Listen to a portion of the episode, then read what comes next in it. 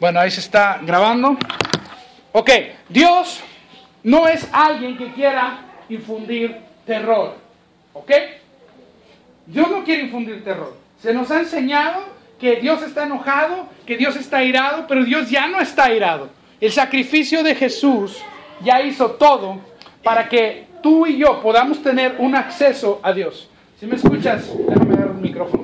¿Ok? Entonces tú y yo tenemos acceso a Dios por la gracia de Dios. Y tú y yo podemos venir a Dios y disfrutar de su presencia. Y este texto que acabo de leer, que lo voy a leer otra vez para beneficio de la grabación, de los que nos van a escuchar por internet, dice, sobre mis siervos, versículo 18, Hechos 2, sobre mis siervos, sobre mis siervas derramaré de mi espíritu en aquellos días y profetizarán, mostraré prodigios arriba en el cielo, señales abajo en la tierra, sangre, fuego y vapor de humo. Cuando habla de la sangre, la señal de la sangre fue el sacrificio de Jesús. Escucha. Y esta misma señal viene, a ver, espérame un momento. El micrófono. Bien. Esta misma señal que viene en, en ok.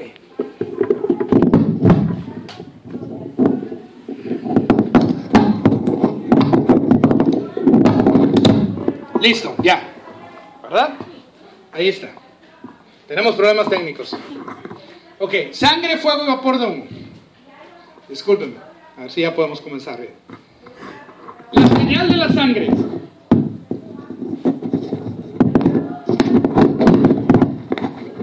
La señal de la sangre. ¿Ahora sí? Amén. ¿Ya despertan? Ok. La señal de la sangre es el sacrificio de Jesús. Dice en Apocalipsis capítulo 12 respecto de la sangre, si quiere ir conmigo ahí rápidamente, Apocalipsis capítulo 12. Uy, yo recuerdo cuando nos fueron a regalar Nuevos Testamentos a la preparatoria y lo primero que hizo todo el mundo es ir a Apocalipsis. ¿Por qué va todo el mundo a Apocalipsis? Cuando le regalas un Nuevo Testamento. ¿Por qué no se ponen a leer el Evangelio de Juan o las epístolas de Pablo? No, van todos al Apocalipsis. ¿Por qué? Porque la gente tiene miedo. Tiene miedo que va a ocurrir el fin del mundo y que no van a poder llegar a la presencia de Dios. Pero yo quiero decirte esto, el cielo está abierto para todo aquel que cree. Y Dios no quiere que el mundo se pierda. Dios quiere que todos procedan al arrepentimiento. Pero en Apocalipsis 12:11 dice, ellos le han vencido por la sangre del cordero y por la palabra de su testimonio y no han amado sus vidas hasta la muerte. Está hablando acerca del enemigo, del dragón, y dice, ellos han vencido al dragón, ellos han vencido al enemigo. ¿Cómo han vencido? No dice, lo van a vencer. Dice, lo han vencido. ¿Y cómo lo han vencido? Por la sangre del cordero por la sangre de Jesús. Entonces cuando Hechos capítulo 2 nos habla de sangre, de fuego y de humo, cuando habla de la sangre está hablando del sacrificio de Jesús, de que su sangre te ha lavado de todos tus pecados, te ha limpiado y te ha dado acceso a la presencia de Dios. Tú puedes entrar a la presencia de Dios en cualquier momento y en cualquier lugar. La sangre de Cristo te ha dado ese acceso. Y esa es la señal que habla el profeta Joel en Joel capítulo 2 y que Pedro lo dice en su sermón. En, Hechos capítulo 2 y que hemos hablado en, en, las predicaciones pasadas, que cuando esa sangre se derramó, dice que Jesús, fíjate, eh, cuando estaba Él en la cruz, y Él dijo, consumado es, y dice que, con, que dijo, Padre, te entrego mi espíritu. En el momento que Jesús expiró, en el momento que Él exhaló el espíritu, dice que el velo del templo se rasgó en dos. Eso está en Mateo capítulo, ahí en el capítulo 27. Y dice que tembló. Y dice que los sepulcros se abrieron. Y dice que el, el cielo se volvió tinieblas. Entonces, cuando hablamos de estas señales, no te imagines que está hablando acerca de que en el futuro el sol se va a oscurecer y la luna se va a convertir, va a haber un eclipse. ¿Por qué? Porque no son señales naturales, son señales sobrenaturales. ¿Y qué sobrenatural hubo? Que Jesús derramó su sangre, sí, pero lo sobrenatural fue que Él no se quedó en la cruz.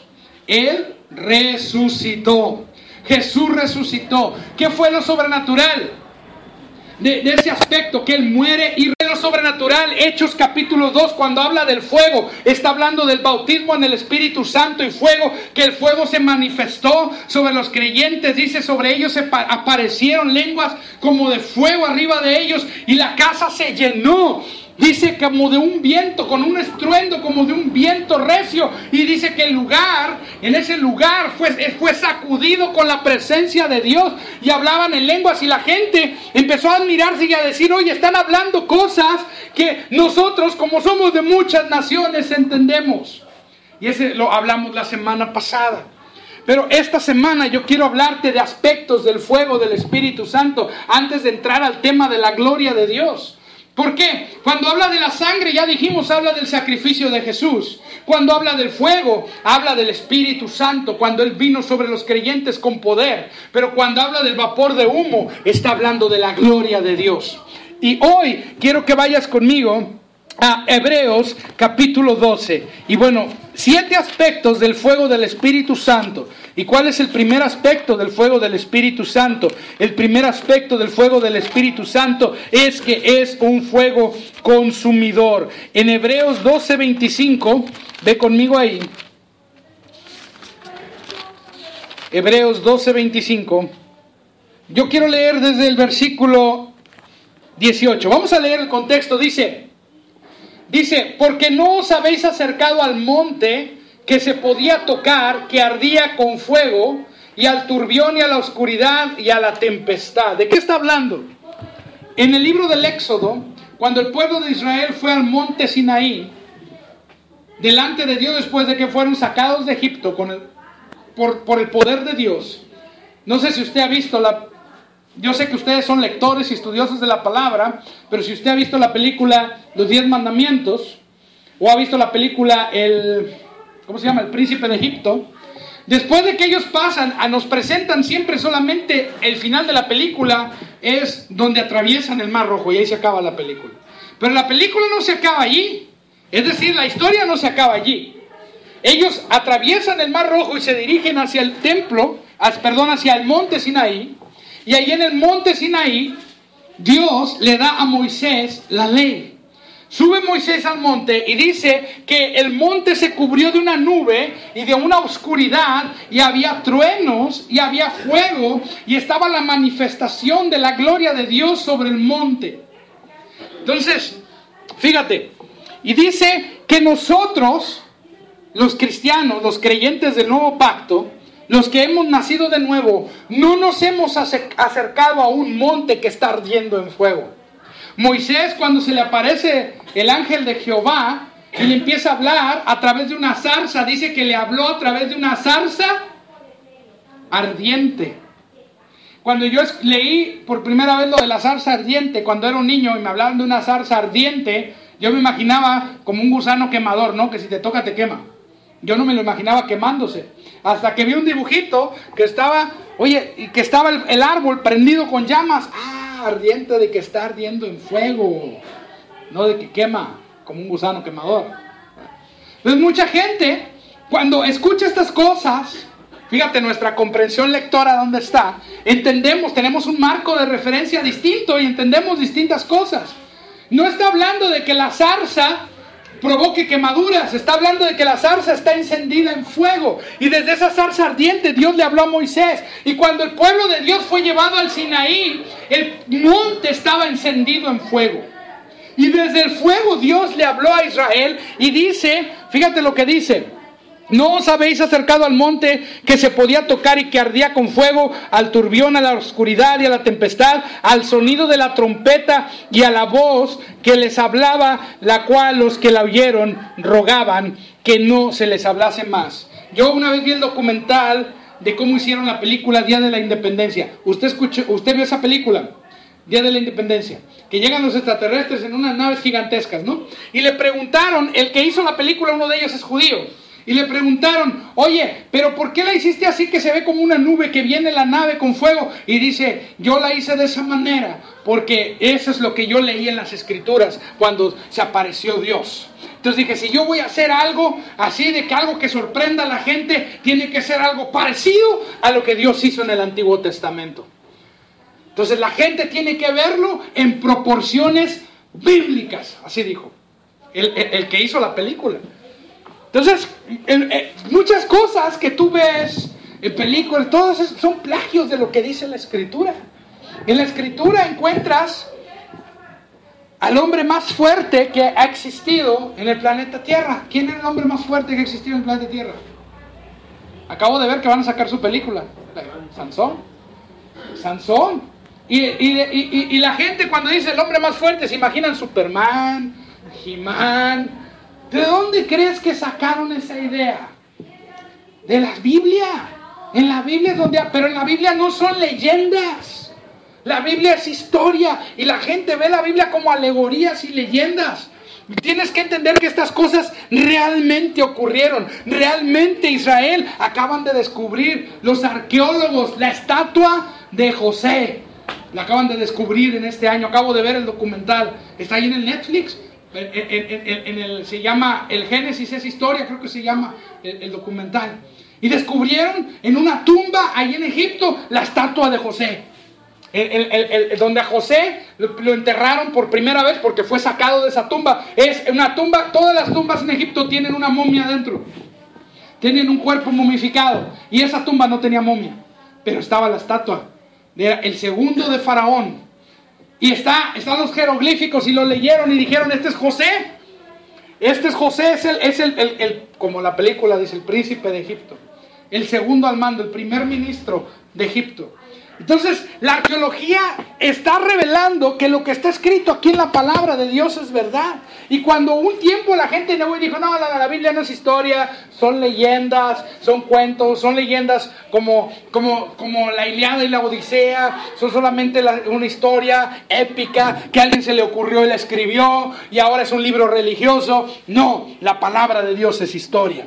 Y nosotros no nos hemos acercado a ese monte. Yo no sé usted, imagínate estar en el monte que está tronando con la gloria de Dios ahí arriba. Y, hay gente que dice, a mí me hubiera gustado ver eso, pero cuando el pueblo de Israel vio eso, dice que ellos se llenaron de terror. Fíjate, dice acá la palabra, dice que el sonido de trompeta y a la voz que les hablaba la cual los que la oyeron rogaron que no se les hablase más, porque no podían soportar lo que se mandaba, si aún una bestia tocar el monte será apedreada o pasada con dardo. Dice, y tan terrible era lo que se veía, que Moisés dijo, estoy espantado y temblando. Hay gente que se espanta con las cosas de Dios. Moisés estaba espantado, estaba temblando porque estaba viendo, imagínate que una voz desde las, yo no sé, yo quiero que usted lo vea en su mente. Que un día en la mañana se esté quemando la sierra, que toda la sierra esté prendida con fuego. Y usted se para y la ve y empieza a ver las llamas y se empieza a oír el sonido como de trompetas. Uh, y empieza a sonar. No te imagines como las trompetas de Pérez Prado, ¿verdad? No te imagines el mambo. ¿Ok? Porque recuerdo que cuando decían las trompetas del apocalipsis y le dabas clic al video, no está hablando de esas trompetas. Está hablando de un sonido como el de una trompeta, un estruendo muy fuerte, un estruendo que causa temor y temblor. Imagínate la sierra quemándose y que de ahí escuches tu nombre y, y empiece a decir, Víctor, ven acá y sube. ¿Cómo va a ser que está quemándose la cosa? Peligro me haga chicharrón. Y eso fue lo que pasó con Moisés. Y estoy temblando cuando nos imaginamos a Moisés subiendo al monte. Ponen a Moisés subiendo al monte y lo ponen todo bien quedito, ¿no? Sí se oían ruidos y todo, pero aquí dice que el monte estaba encendido en fuego. ¿Quién se iba a atrever a meterse en unas llamas de fuego? O Moisés ahí fue al monte. El pueblo dijo, yo ni me acerco. Dios les dijo que no venga ni una vaca a tocar el monte, porque se muere. Y Moisés subió a ese monte. Dice que estaba espantado, y versículo 22 dice, sino que os sabéis, fíjate, no te has acercado a un monte del cual tú te puedas espantar. No te has acercado a un lugar donde la presencia de Dios está tronando y la gloria de Dios es visible y Dios se tenga que esconder detrás de una nube. Por eso dice la palabra sangre, fuego, vapor de humo porque Dios se escondía detrás de una nube, porque si veían la gloria de Dios a causa del pecado se morían. Pero nosotros no nos hemos acercado a Dios de esa manera. Ahora cuando tú recibes a Jesús, la gloria de Dios viene a morar dentro de ti. Pero ahora la gloria de Dios ya no es un brillo, un fuego visible. Es el poder, la presencia y la persona del Espíritu Santo dentro de tu corazón. Cuando tú recibes a Jesús, el Espíritu Santo viene a vivir adentro de ti. Cuando tú recibes a Jesús, eh, eh, tu espíritu es sellado. Dice que fui sellados por el Espíritu Santo. Cuando tú recibes a Jesús, tú eres lavado, tú eres limpiado, porque la gloria de Dios entra dentro de ti y la gloria de Dios quema toda impureza y quema todo lo que no sirve. Y saca de ti con la sangre del cordero que te limpia de todo pecado, saca lo que no sirve. Por supuesto, es lo que sucede en nuestro espíritu. Pero nosotros somos seres tripartitas. Somos espíritu, alma y cuerpo. Usted es un espíritu, porque Dios es espíritu. Y si usted está hecho imagen y semejanza de Dios, usted es un espíritu, pero su espíritu tiene un alma y su espíritu habita en un cuerpo. Este cuerpo es solo la casa. Mi espíritu está mucho más guapo que este cuerpo. Este cuerpo yo lo sé, es guapo. Yo soy guapo, pero mi espíritu está más guapo. Amén. Decía, decía un hermano, mira, lo gordo se quita, pero lo guapo no. Amén. Entonces, aquí adentro de este cuerpo hay un espíritu que ha sido regenerado, que ha sido lavado, que ha sido limpiado. Y eso es mucho mejor que tener que subir un monte donde, se está, donde está encendida la gloria de Dios y donde lo que causaría sería que estuviéramos temblando y espantados. Porque ahora por la sangre de Jesús yo no le tengo miedo a Dios. Yo no le tengo temor. hay un temor de Dios que es un temor de reverencia y es un temor de amor. Yo amo a Dios y por lo tanto yo respeto a Dios y hay un temor de respeto, pero aquí no, aquí está hablando de miedo. Está hablando que tenían miedo porque la presencia de Dios se manifestaba. Pues nosotros no nos hemos acercado a ese monte. Nosotros nos hemos acercado a otro monte, que ya no es el monte Sinaí, sino el monte Sión. Y Sión, ¿cuál es el monte Sión? Sión es un lugar que está en Jerusalén. Y en ese lugar, en la parte de arriba de ese monte, estaba la ciudad de... Está, a la parte de arriba de ese monte estaba una fortaleza que había hecho David, que se llamaba la fortaleza del monte Sión. Y era en el lugar de una ciudad que se llamaba primero Salem. Y esa ciudad Salem, después se le puso, se le cambió el nombre por Jerusalén. Y está sobre ese monte. Y ese monte es simbólico ese monte donde está la ciudad de Jerusalén es el simbólico de la ciudad celestial. ¿Y cuál es la ciudad celestial? El lugar donde mora Dios. Entonces dice, ya no te acercaste al monte Sinaí, hablando lugar donde mora Dios sino que os habéis acercado al monte de Sión, a la ciudad del Dios vivo, a la Jerusalén celestial, a una compañía innumerable de ángeles, a la congregación general e iglesia de los primogénitos que están inscritos en el cielo, y al Dios, el juez de todos, y a los espíritus de los justos hechos perfectos. Escucha, decimos, yo no soy perfecto, no sé si usted vio aquella entrevista que le hicieron al actor. Eh, eh, ¿Cómo se, ¿Cómo se llama el actor este que le pegó la cachetada al otro? Eduardo Yáñez. Le voy a poner ejemplos de la vida diaria. Y le preguntaron a él, ¿por qué lo cacheteaste en la entrevista? Y dice, pues es que no soy perfecto, dice él. Soy humano, soy un ser humano y soy un hijo de Dios y no soy perfecto. ¿Ah?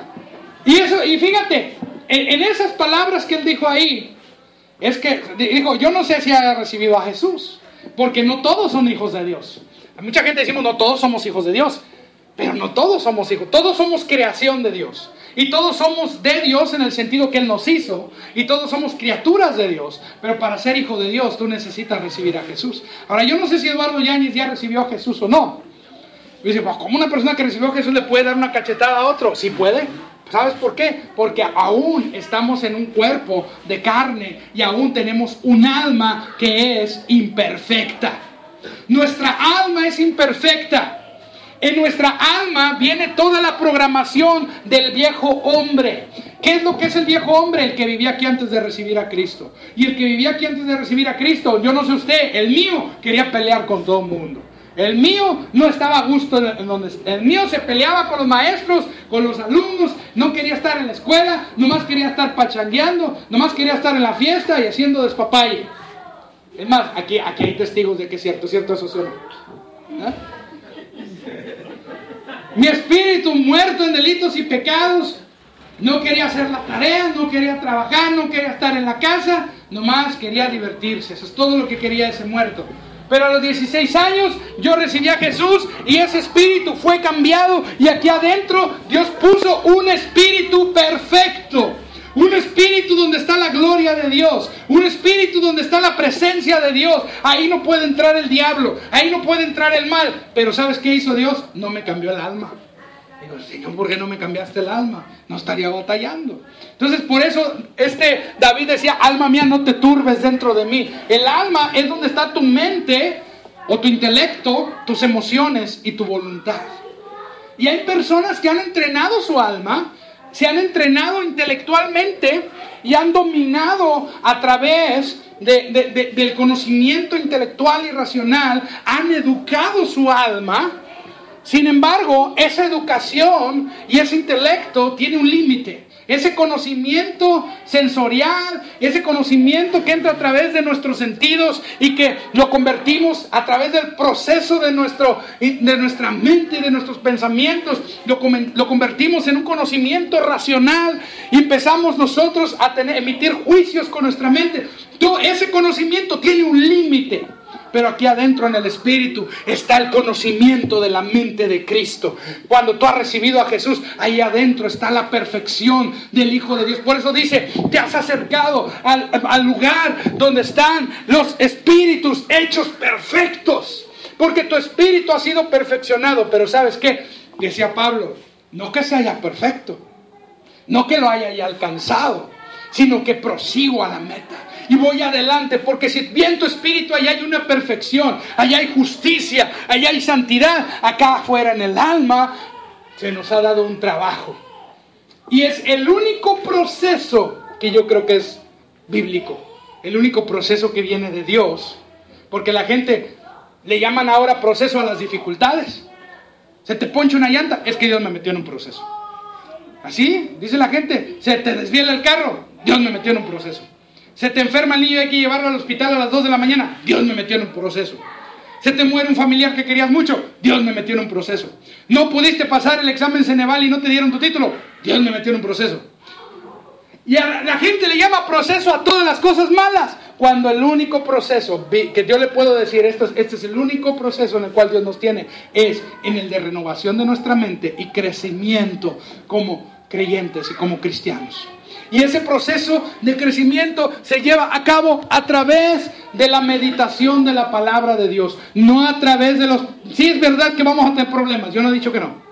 Sí tendremos, pero en todos nos da la victoria el Señor Jesucristo. Pero no son los problemas los que Dios ha dejado para, para meternos en un proceso. No es un taller, como hay algunos por ahí dicen, no es que Dios te mete un taller para estar dando martillazos. Oye, pues ¿quién quiere servir a un Dios así? Es que Dios te metió al taller y cuando tienes problemas, Dios te está dando martillazos con los problemas. Hasta que, como estás chueco, hasta que te enderece. Ah, esa es otra, ¿no? Si no hablan de, si no es un taller, si no, si no hacen a Dios un herrero que te está dando trancazos hasta que te saca filo, lo hacen un alfarero. Entonces tú eres una vasija. Y dice, hermano, pero es que eso la Biblia habla del alfarero. Sí, la Biblia dice que Dios es alfarero. Y la Biblia dice que en el Antiguo Testamento Israel Israel, la nación de Israel se apartó de Dios, estaban llenos de pecado, estaban completamente apartados de Dios y Dios dijo, ¿saben qué? Como están en pecado los voy a romper como el alfarero rompe. Pero sabes que tú estás en Cristo Jesús. Tú aquí adentro está la gloria de Dios. ¿Cómo va a romper Dios donde Él puso gloria? ¿Cómo va a romper Dios donde Él puso santidad? ¿Cómo va a romper Dios? Porque ahora hablan de rompimiento, esto y rompimiento el otro. Total, hablan de que la vida del cristiano debe ser de alguien todo roto, amolado, destruido, quebrado. Y hasta que no estés todo roto, amolado, destruido y quebrado, entonces Dios no te puede usar. Y la Biblia no dice eso. La Biblia no dice que Dios te quiere roto, quebrado y destruido y amolado y que te mete en un taller para darte golpes hasta que estés listo. Imagínate, Yo digo, entonces hay personas que Dios no puede con ellos o qué? Porque siempre están en problemados. Entonces las personas, si, si esa enseñanza es cierta, eh, Dios entonces no es todopoderoso, porque hay personas que por 20 años parece que no salen del taller. ¿Ah? Ponte a pensarlo. Pero ¿sabes qué es lo que pasa? Dios no te ha metido un taller para estarte dando de golpes. Dios no eres una vasija que va a hacer y va a romper. Ay, me quedó chueca, pum, lo rompo. Le mato los hijos, le pongo, le pongo varicela de adulto, que quede hasta que se burlen de él. Después de eso le sacamos unas ronchas, unos juanetes. Imagínate todos los problemas. Le vamos a dar ansiedad le vamos a la otra hija que se la roben, que se la rapten, la secuestren, para que esté angustiado, esté triste, esté completamente afligido y así todo amolado. Ay, sí, mi hijo, así yo te amo, así yo te quiero, así ya te voy a poder usar. No, ¿qué clase? ¿Quién va a querer servir un Dios sádico que hace esas cosas? Dios no hace esas cosas. Yo no estoy diciendo, problemas vamos a tener, pero dice la palabra, si Cristo es por nosotros, ¿quién contra nosotros? Piénsalo bien de qué lado estás. Si Dios está a favor de ti, eso quiere decir que Él no es el que te está causando esos problemas. El 90-95% de nuestros problemas son por nuestra falta de conocimiento y de sabiduría. Y el otro 5% es el diablo que viene a meter la cola. ¿Y sabes qué es lo que tenemos nosotros que hacer? Empezar a adquirir sabiduría. Dice, mi pueblo pereció, o sea, 4.6, porque le faltó conocimiento. Y la palabra de Dios dice, Jesús vino a darnos vida y vida en abundancia. El enemigo viene a robar, matar y destruir. Todo lo que sea robar, todo lo que sea matar, todo lo que sea destruir, es el diablo. No es que Dios te está metiendo un taller para hacerte chueco y después de hacerte chueco te endereza. ¿Cómo crees? Yo no sé de dónde salen esas enseñanzas. Pero bueno, entonces, nosotros necesitamos entender que ahora nos hemos acercado al lugar donde está Dios, donde está la perfección de Dios. Y ese lugar está ahora aquí adentro en tu espíritu. Dices, hermano, pero yo todavía tengo malos pensamientos, yo todavía me equivoco, yo también. Me decía este hombre al cual estábamos ministrando, me decía, es que yo soy pecador. Yo le dije, sí, sin Cristo, yo soy pecador también. Pero en Cristo Jesús ahora somos la justicia de Dios. Y yo le dije, si tú recibes a Jesús, Él te va a ser justo. Y hizo la oración y recibió a Jesús. Y él decía, no, es que yo soy el diablo. Y yo decía, ¿cómo vas a ser el diablo si acabas de recibir a Jesús? Ahora tú tienes una nueva naturaleza. Al hombre que les dije que le estuvimos ministrando, le dije, ahora tú has recibido a Jesús y tienes que empezar a entender que dentro de ti hay una nueva naturaleza y tú tienes que acomodar tu vida tu manera de pensar. Tienes que empezar a, renovar tu entendimiento, a pensar que tú eres una nueva creación, de modo que si alguno está en Cristo, nueva criatura es, las cosas viejas pasaron, todas son esas hechas nuevas. Le dije, la embriaguez ya pasó, el alcohol ya pasó, el alcoholismo se fue, tus problemas se van en el nombre de Jesús y Él te va a dar la victoria en cada uno de ellos. Y me decía, bueno, si eso es cierto, ven a orar por mi hijo, pues vamos a orar por él. Y nos fuimos a orar por él en ese momento. ¿Sabes? Dios quiere que tú entiendas que ahora tú estás en el lugar del fuego de su presencia, pero cada día tú tienes que venir a ese fuego. ¿Y dónde está ese fuego? Ese fuego está cuando le adoramos, cuando le alabamos, cuando le exaltamos. Ese fuego se manifiesta y nos limpia. Y esa gloria nos renueva en la medida que yo entro a la palabra de Dios y la estudio. Y hasta que yo no entre a la palabra de Dios, la medite y la mete en mi mente, mi mente va a seguir con la programación del viejo hombre. El viejo hombre que estaba aquí que decía que me tenía que pelear, que hablaba maldiciones, que, le, encantaba, le encantaban los vicios. Ese viejo hombre que estaba aquí ya no está, pero dejó allí una huella en mi alma y esa huella la tengo que sacar. ¿Cómo la voy a sacar con la palabra de Dios? Entonces dijimos que el primer aspecto del fuego es fuego consumidor. Dios nos habla desde el fuego de su presencia y no debemos desechar su voz. Fíjate lo que dice versículo Vamos a seguir leyendo. Versículo 24 dice que nos hemos acercado a Jesús, el mediador del nuevo pacto, a la sangre del rociamiento que habla mejor que la de Abel. Mirad que no desechéis al que habla, porque si no escaparon aquellos que desecharon al que hablaba en la tierra, mucho menos nosotros si desechamos al que habla desde el cielo. Fíjate, esa palabra desechar yo la estaba leyendo en la versión en inglés, en la King James, dice, mira que no te alejes, mira que no te apartes del que habla. Que no te apartes de la palabra de Dios, que no te apartes de la presencia de Dios. Dice, la voz del cual conmovió entonces la tierra, pero ahora prometido diciendo aún una vez, dice, y yo conmoveré no solamente la tierra, sino también el cielo. Y esta expresión aún una vez significa la remoción de las cosas movibles, como de cosas hechas para que permanezcan las que no pueden ser removidas. Así recibiendo nosotros un reino inconmovible, tengamos gracia por la cual sirvamos a Dios, agradándole con temor y reverencia, porque nuestro Dios es fuego consumidor. Diga, Dios es fuego, consumidor. Entonces, el fuego nos ayuda a entender un aspecto de Dios. El fuego purifica, el fuego sirve para cocinar nuestros alimentos. El fuego sirve para calentar el agua con la que te bañas cada día. Fíjate, sin el fuego tú no pudieras tener agua caliente en tu casa. El fuego es un aspecto que nos habla del confort o la, la comodidad que ofrece el reposo de Dios. Porque con el fuego tú puedes cocinar.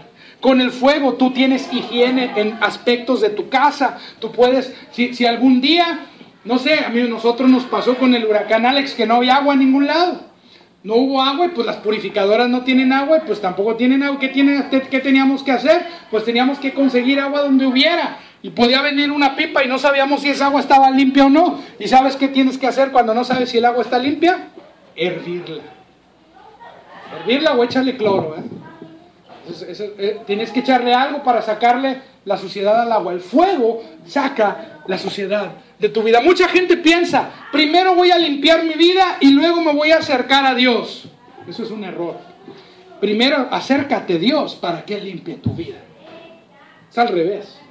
Así como estás, Así como vienes del mundo con toda esa programación, con ese viejo hombre perdido en delitos y pecados, acércate a Dios porque Él es fuego consumidor. Y la gente lee este texto y piensa que está hablando de que gente se va a perder al infierno. No, no está hablando del infierno. Está hablando del fuego de la presencia de Dios que santifica tu vida. Cuando tú recibiste a Jesús, tu vida fue santificada porque la sangre de Jesús hizo esa purificación aquí adentro, pero en tu espíritu.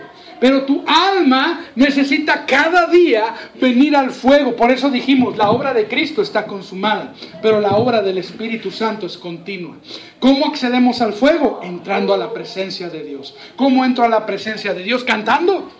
Con salmos, con himnos espirituales, viniendo cada día a la palabra de Dios, estudiando la palabra de Dios, meditando la palabra de Dios, entro a la presencia de Dios. Fíjate, dice aquí que nuestro Dios es fuego consumidor. Dios no solamente es fuego consumidor, Él también es fuego purificador. En Malaquías capítulo 3, ve conmigo a Malaquías 3. Malaquías 3, versículos 1 al 3. Habla acerca de un mensajero que Dios iba a enviar Dice, he aquí yo envío mi mensajero, el cual preparará el camino delante de mí, vendrá repentinamente a su templo al Señor a quien vosotros buscáis y el mensajero del pacto a quien deseáis vosotros, y aquí viene, dice Jehová de los ejércitos, ¿quién podrá permanecer en el día de su venida o quién podrá sostenerse en pie cuando Él se manifieste? Porque Él es como fuego purificador y como jabón de lavadores. Esta palabra mensajero en el hebreo es la palabra malak. Y esa palabra malak significa también profeta. Dios iba a enviar a su profeta. Primero envió a Juan el Bautista, luego envió a Jesús. Y dice, aquí está hablando específicamente acerca de Jesús, porque dice, Él se sentará como refinador y purificador de plata, y purificará a los hijos de Leví, y los refinará como oro y como plata, para que ofrezcan a Jehová ofrenda de justicia. Y sabes que mucha gente toma estos textos para decir que Dios te va a poner una prueba. Y la Biblia no dice que aquí esté hablando de que Dios te vaya a poner una prueba. Y dice, no, es que Dios es como un, eh, una de las, como las personas que trabajan el, oro. ¿Cómo se le llama a los que trabajan el oro? Orfebres. ¿Cómo se le llama a los que trabajan con el oro? Los joyeros. ¿eh? ¿Ah? Orfebrería. Es como una persona, como un joyero. Y, y Dios agarra el oro, tú eres el oro, pero estás lleno de impurezas y te va a meter en el fuego. Y el, fuego es la prueba de Jehová y los problemas que enfrentas. Y te empiezan a decir esa idiotez. Perdone, discúlpeme la palabra, pero es una reverenda tontería. Es una tontería. No está hablando de eso. Dice que Dios es fuego consumidor, no los problemas. ¿Por qué la gente piensa que está hablando de tener problemas? ¿Por qué la gente piensa que Dios, ¿cómo dice? Ahorca, pero no ahoga. Pero no ahorca, aprieta. O sea, Dios te aprieta, pero no te ahorca. Dios no es omnisciente, no es perfecto. ¿Por qué no qué? Exacto, no, no, creen en la gracia de Dios. En el antiguo pacto dice, no, es que Dios probó a Abraham. Pero cuando dice que Dios probó a, Abraham, probó a Abraham, no quiere decir que le puso una tribulación enfrente, dice que le puso un examen. Cuando hablamos de prueba como un examen, es la prueba. Dios lo que le dijo a Abraham es entrega a tu hijo, fue una prueba de obediencia. Dios le dijo, haz esto. Esa es la prueba de Dios. Que Dios te va a dar dirección y Dios te va a dar instrucción, no que te va a meter en problemas. Dios te va a dar una dirección y una instrucción para que tú hagas.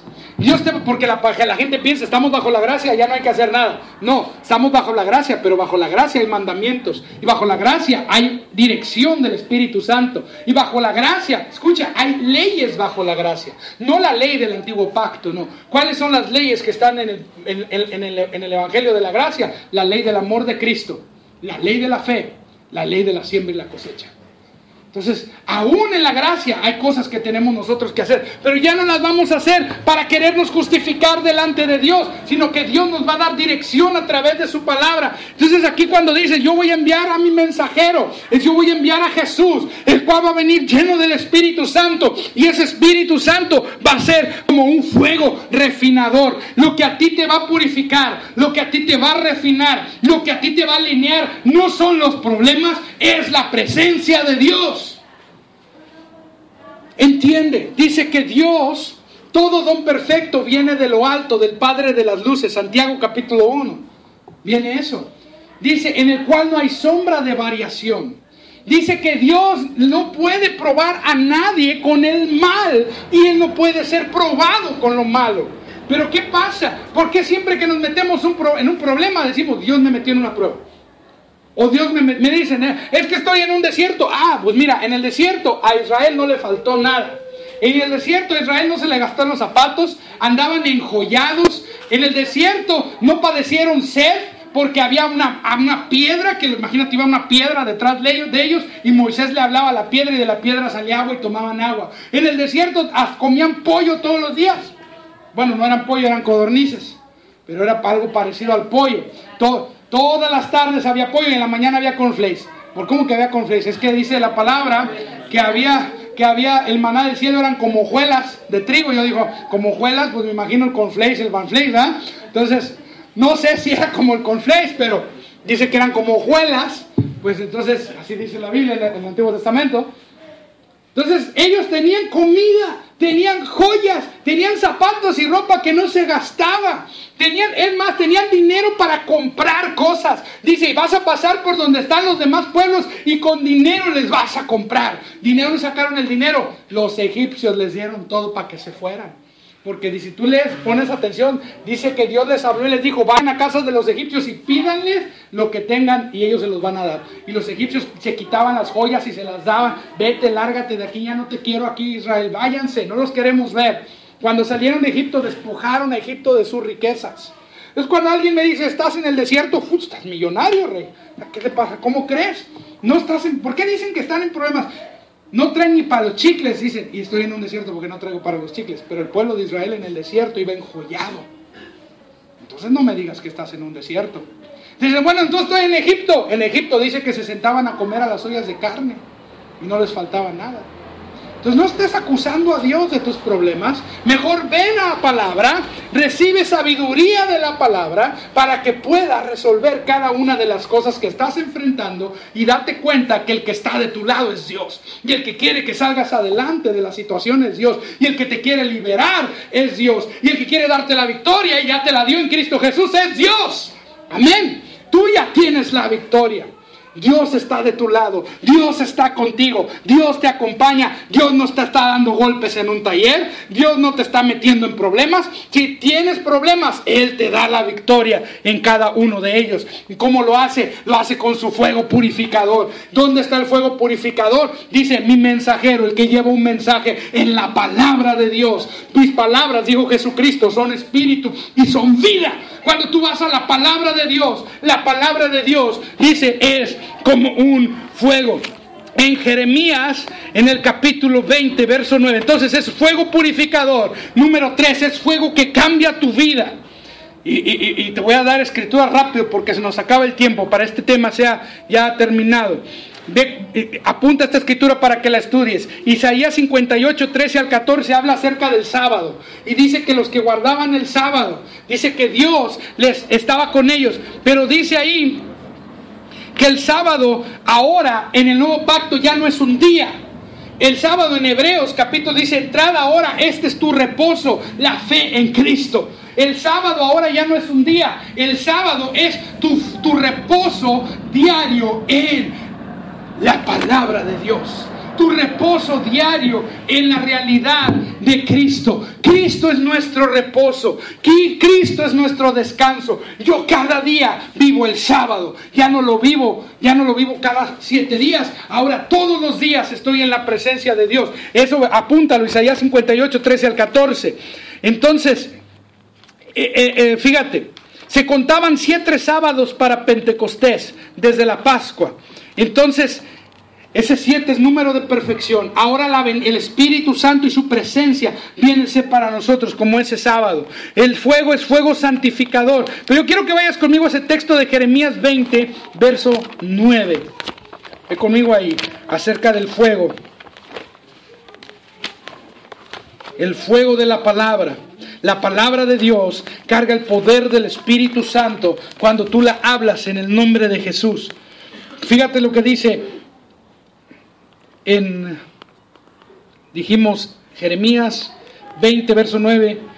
Y, dice, y dije, no me acordaré más de él ni hablaré más en su nombre, pero su palabra fue en mi corazón como un fuego ardiente metido en mis huesos. Traté de sufrirlo y no pude. Jeremías, Dios le dio una palabra y Jeremías dijo, ya no voy a hablar tu palabra porque cada que hablo tu palabra me meto en problemas. Y dice, no, pero la palabra dentro de mí no me dejaba porque era como un fuego. Por lo tanto, el fuego es un fuego que provoca celo y fervor. Voy a repetir los aspectos hasta donde vamos. Primer aspecto es un fuego consumidor. Segundo es un fuego purificador. Tercero es un fuego que cambia tu vida y es un fuego permanente que todos los días está disponible. Cada día es tu sábado en la presencia de Dios. Número cuatro es un fuego santificador. Y en Zacarías capítulo 2, verso 5, nos dice que Él ha puesto un muro de, de nosotros que nos protege. El aspecto 5 es que el fuego causa un celo y el aspecto 6 es que el fuego, y es lo que decía Jeremías, tu, eh, tu palabra en mi corazón ha sido como un fuego. Cuando tú metes la palabra de Dios a tu corazón, empieza a cambiar aspectos de tu alma, empieza a cambiar aspectos de tu intelecto, empieza a cambiar aspectos de tus emociones y cosas que antes te movían, te dejan de mover porque tú estás plantado en la palabra, que es como una roca, y esa roca en la que tú estás parado te hace permanecer firme ante los problemas de la vida. Todos tendremos problemas, pero si tú estás parado en la roca, los problemas no te van a tumbar. Deja de decir que Dios te metió un taller para con los problemas edificarte, eso es mentira. La verdad es que tú vienes a la palabra de Dios y la palabra de Dios te planta en una roca y es como un ancla sobre tu vida y es como un muro de fuego alrededor de ti que impide que los problemas te destruyan porque la palabra te da sabiduría para resolver cada uno de ellos. Amén. Entonces, Si queremos escuchar la voz de Dios, tenemos que eh, eh, venir al fuego de Dios. En Deuteronomio 4, versículos 11, 12 y 53 al 56 nos habla de cómo Dios hablaba a través del fuego en el antiguo pacto. En el nuevo pacto es lo mismo. Lo único que no vas a ver una manifestación física de ese fuego. No vas a acercarte a un monte que te va a dar temor. Pero que en la medida que tú te metes en la palabra de Dios y en la presencia de Dios, tú vas a empezar a escuchar esa voz del Espíritu Santo que te va a dar dirección. Dije, dije Deuteronomio 4, versículos 11 al 12. Vamos a leerlo y con esto nos despedimos. Ya terminamos. Cuando un predicador dice que va a terminar, no significa absolutamente nada, pero bueno. Deuteronomio 4. Todos estos son tipologías del nuevo pacto. Dice aquí, Deuteronomio 4, 11, dice, os acercasteis y os, pusisteis al pie del monte, el monte ardía en fuego, hasta en medio de los cielos con tinieblas, nube y oscuridad. Acuérdate, sangre, fuego, vapor de humo. Dice, y Jehová habló, habló, con vosotros de en medio del fuego, oísteis la voz de sus palabras, pero a excepción de oír la voz, ninguna figura visteis. Y os anunció su pacto, el cual os mandó, mandó, poner por obra los diez mandamientos y los escribió en dos tablas de piedra. Este es el antiguo pacto. Pero el nuevo pacto, en el nuevo pacto Jesús, el Cordero de Dios, muere en la cruz, que es nuestra Pascua. Y a los 50 días de ese sacrificio, habiendo pasado siete sábados, Jesucristo mandó el Espíritu Santo en Pentecostés con fuego. Eh, a siete días vino el fuego de Dios y habló otra vez a través de la iglesia, a través del apóstol Pedro, que se levantó y dijo, esto es lo dicho por el profeta Joel. el antiguo pacto fue con gloria, en un monte donde todos estaban espantados. El nuevo pacto es con gloria, pero ya no es una montaña, ahora es un pueblo. Ahora es la gente la que se llena del fuego de Dios. Y tú puedes llenarte del fuego de Dios cada día. Sencillo, ¿cómo? Cantando, adorando, Ponte tus canciones, pon tus alabanzas, ponte a cantar en tu casa, pon tu CD de Marcos Huito, del cantante cristiano que tú quieras, del adorador que tú quieras, de, que tú quieras, las canciones que a ti te gustan para adorar a Dios, y ponte a cantar a Dios. Ponte a darle gracias, ponte a cantar y adorar. Dice que no os embriaguéis con vino en lo cual hay disolución, antes sed llenos del Espíritu, cantando entre vosotros con salmos, con himnos, con cánticos espirituales, cantando y alabando al Señor en vuestros corazones. Eso está en Efesios capítulo 5. Entonces, ¿qué te puedo decir? ¿Cómo puedes ser lleno del fuego de Dios cantando? orando en el Espíritu. Fuiste bautizado con el Espíritu Santo y hablas en otras lenguas allí en tu casa. Ponte a orar en lenguas. Ponte todos los días, practícalo en tu casa, ora en el Espíritu en tu casa, pasa tiempo en la presencia de Dios y después de que pases tiempo en la presencia de Dios, eh, ve, a la palabra de Dios y que la palabra de Dios, así como Jeremías dijo, tu palabra fue como un fuego en mi corazón, que esa palabra de Dios encienda un fuego en tu corazón, pero tiene que ser un altar diario, diario en la presencia de Dios. Ponte de pie conmigo, vamos a orar. Aleluya. Gloria a Dios. Y yo me disculpo porque nos pasamos un poquito de tiempo, pero quería terminar, quería terminar este, este mensaje.